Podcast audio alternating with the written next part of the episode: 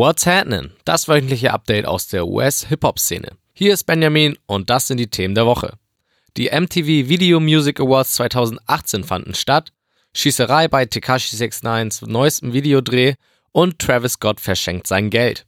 Dazu gibt es News zu YG, Kodak Black, Teyana Taylor und neue Musik von Amine und Young Thug. Natürlich kommen wir aber auch auf Nicki Minaj zu sprechen. Also, what's happening?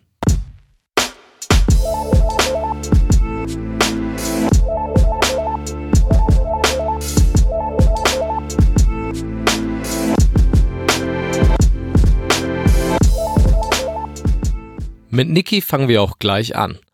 Und ich weiß gar nicht so genau, wo ich da anfangen soll. Letzte Woche hatte sie ja ihr Album Queens veröffentlicht.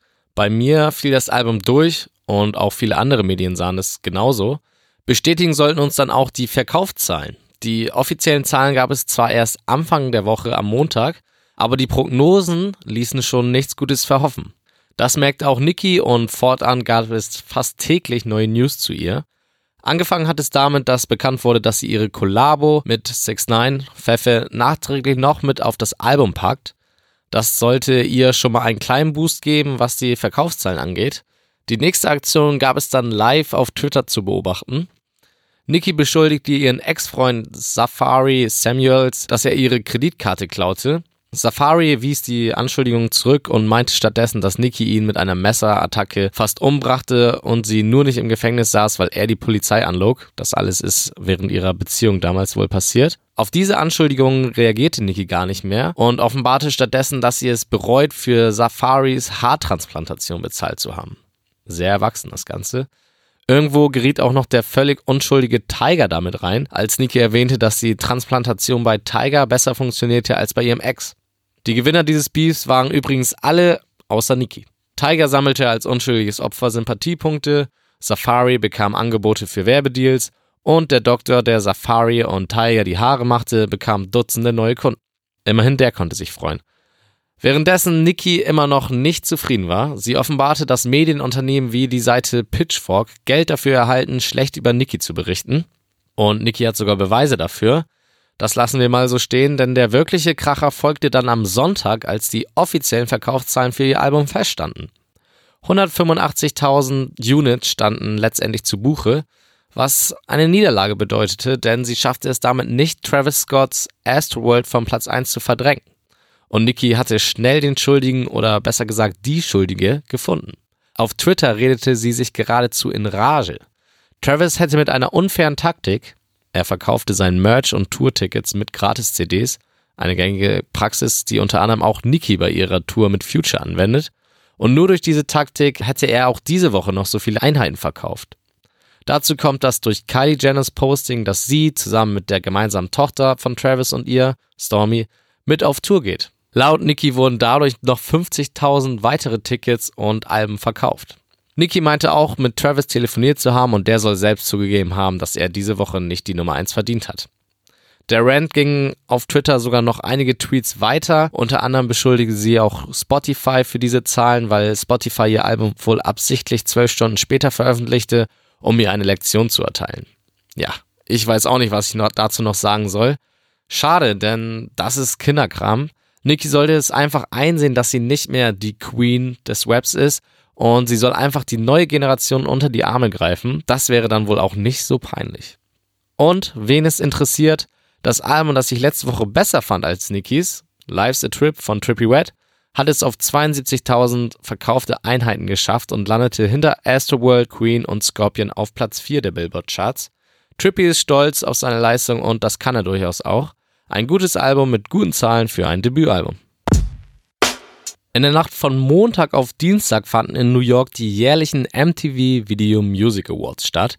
Die VMAs gelten nach den Grammys als prestigeträchtigste Awardshow für die Künstler. Und wie immer war die Creme de la Creme der Musikszene am Start. Auch unser Genre, Hip-Hop, war natürlich zahlreich vertreten und dominierte auch die Veranstaltung. Nicht nur was die Auftritte anging, unter anderem performten Post Malone, Juice World, Travis Scott und Nicki Minaj live, auch was die Awards anging, räumten die Rapper ordentlich ab. Video des Jahres gewann Camilla Cabello mit Young Thug für Havana. Song des Jahres wurde Post Malones und 21 Savages Rockstar. Dinero von Jennifer Lopez, DJ Khaled und Cardi B wurde die beste Kollabo und Ape Shit von Jay-Z und Beyoncé räumte gleich zwei Awards ab.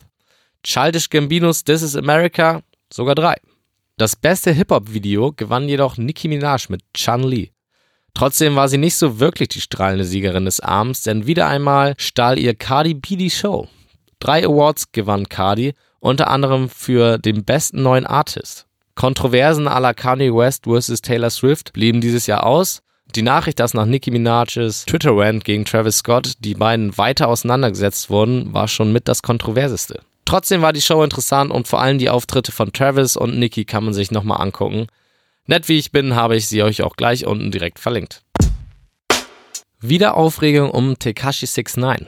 Beim Videodreh zu seiner Kollabo Get the Strap mit 50 Cent, Uncle Murder und Casanova wurden elf Schüsse abgefeuert. Verletzt wurde glücklicherweise niemand, aber so langsam sollte 6 9 merken, dass sich die Vorfälle häufen. Wer die Schüsse abgefeuert hat, ist tatsächlich noch unklar. Der Verdächtige ist allerdings kurios.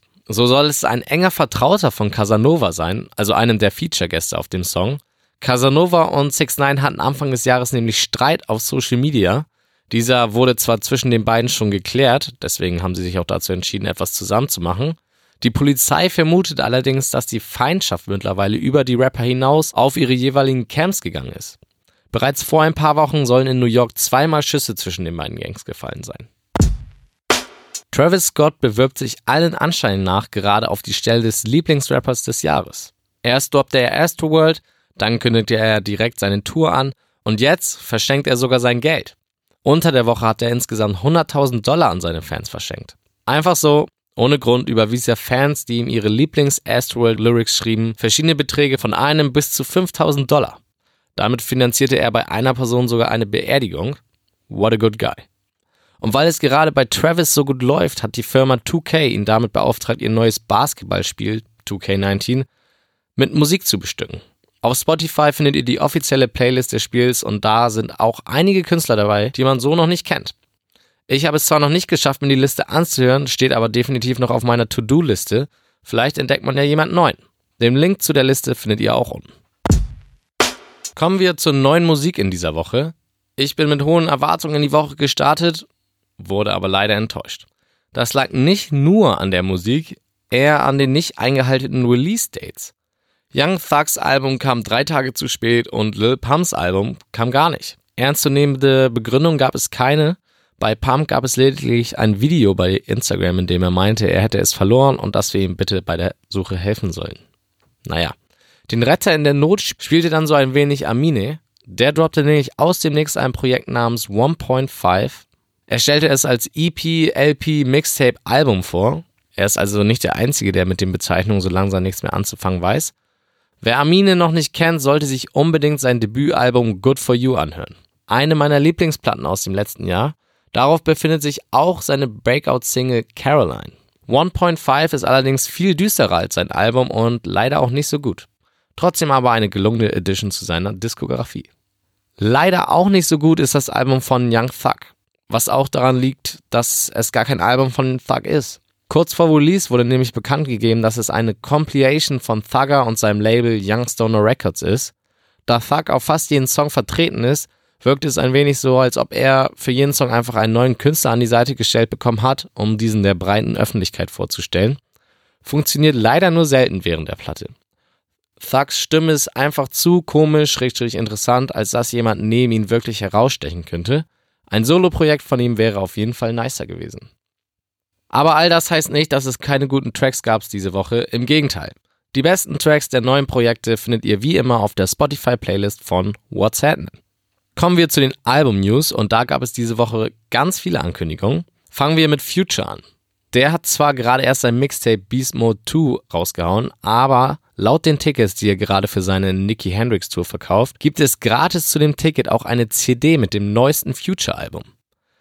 Naja, damit ist ja dann Beast Mode gemeint, könnte man jetzt denken, aber bei dem Mixtape wurde explizit gesagt, dass es nur per Stream zur Verfügung sein wird. Dementsprechend sollte uns noch vor dem Start der Tour Mitte September ein neues Future-Album serviert werden. Der nächste Rapper mit einer Ankündigung ist Ski Mask the Slump God. Auch er hat erst im Mai sein Debütalbum Beware the Book of Eli veröffentlicht, Trotzdem gab er via Twitter bekannt, dass es im Oktober 16 neue Songs von ihm geben wird. Nice. Falls ihr Ski Mess mal live sehen solltet in naher Zukunft, habe ich noch einen Tipp für euch. Schreit nicht Fuck XXXTentacion. Das hat unter der Woche ein Fan schmerzhaft gelehrt bekommen.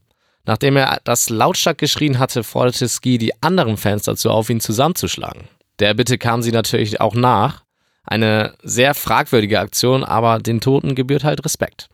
Eine Ankündigung, über die ich mich sehr gefreut habe und auf die ich sehr gespannt bin, kam von YBN Namir und natürlich seinen Kumpels YBN Almighty J und YBN Corday.